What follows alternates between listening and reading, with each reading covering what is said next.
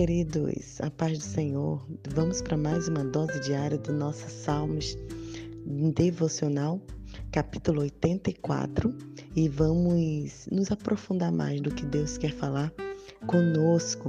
Se você está ouvindo o nosso podcast, pode compartilhar com aquela pessoa que você sabe que precisa ouvir essa palavra. E se você está aqui no nosso grupo do WhatsApp, que bom estarmos juntos estudando a palavra de Deus. E o capítulo 84, a partir do verso 1, diz assim: Como é agradável o lugar de tua habitação, ó Senhor dos exércitos. Sinto um desejo profundo. Sim, morro de vontade de entrar nos pátrios do Senhor. Com todo o meu coração e com todo o meu ser, aclamarei ao Deus vivo. Até o pardal encontrou lar, e a andorinha faz ninho e cria seus filhotes perto do teu altar. Ó Senhor dos exércitos, meu Rei e meu Deus, como são felizes os que habitam em tua casa, sempre cantando louvores a ti. Como são felizes os que de ti recebem forças, os que decidem percorrer os teus caminhos. Quando passarem pelo vale do choro, ele se transformará num lugar de fontes revigorantes. As primeiras chuvas o cobrirão de bênçãos. Eles continuarão a se fortalecer e cada um deles se apresentará diante de Deus em Sião. Ó Senhor, Deus dos exércitos, ouve a minha oração. Escuta, ó Deus de Jacó. Ó Deus, olha com favor para o rei o nosso escudo e mostra a tua bondade. Um só dia em teus pátios é melhor que mil dias em qualquer outro lugar. Eu prefiro ser porteiro da casa de meu Deus a viver na morada dos perversos, pois o Senhor Deus é o nosso sol e o nosso escudo. Ele nos dá graça e honra. O Senhor não negará bem algum àqueles que andam no caminho certo. Ó Senhor dos exércitos, como são felizes os que confiam em ti. Um Deus que nos alegra com a sua presença. Eu lembro que quando ainda era jovem, né? Mais jovem, eu passei por uma situação muito difícil, muito delicada, no qual me frustrei muito sentimentalmente falando. E eu fiquei muito arrasada a ponto de quase entrar em uma depressão.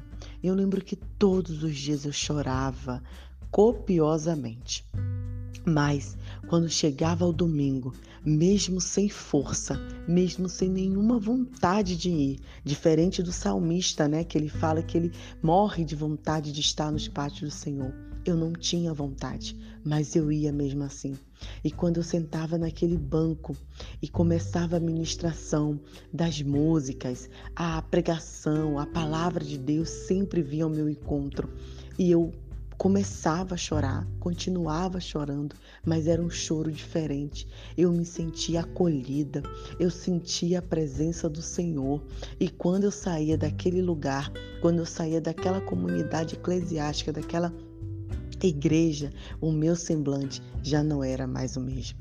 E dia após dia, assim eu ia fazendo. Muitas vezes eu não tinha força de fazer a devocional, eu não tinha força de orar sozinha, mas eu não deixava de ir na casa de Deus, eu não deixava de ir, de estar com aqueles irmãos, pois estando ali, mesmo sem vontade, mesmo enfraquecida, mesmo ansiosa, mesmo temerosa do que tinha acontecido, eu sentia tranquilidade, eu sentia paz. E o verso 4, o salmista diz isso: Como são felizes os que habitam em tua casa, porque cantam louvores. Eles são felizes porque eles recebem forças. E era assim que eu me sentia. Eu saía daquele lugar com as forças renovadas. Você já é, experimentou viver isso, porque muitas vezes, quando estamos passando por essa situação de depressão, de ansiedade extrema, de tristeza, a primeira coisa que a gente deixa de fazer é ir à casa de Deus. A primeira coisa que a gente para é de ir na igreja. A gente começa a colocar defeito, a gente começa a criticar, né? A achar que não, não adianta e não temos nenhum tipo de vontade, mas é naquele lugar a qual nossas forças serão restabelecidas. Porque o verso 6 diz exatamente o que eu passei. Quando passarem pelo vale do choro, ele se transformará em fontes revigorantes. Eu quero dizer para você que nesse dia o Senhor transformará o seu choro em fontes revigorantes. Acredite nisso, creia nisso, que o Senhor cobrirá você de chuvas de bênção, como diz o verso 6, e continuará a se fortalecer, e cada um deles se apresentará diante do Senhor, porque Deus é um Deus que ouve oração. E aí, o verso 10, que é o verso que eu quero deixar dose diária, né?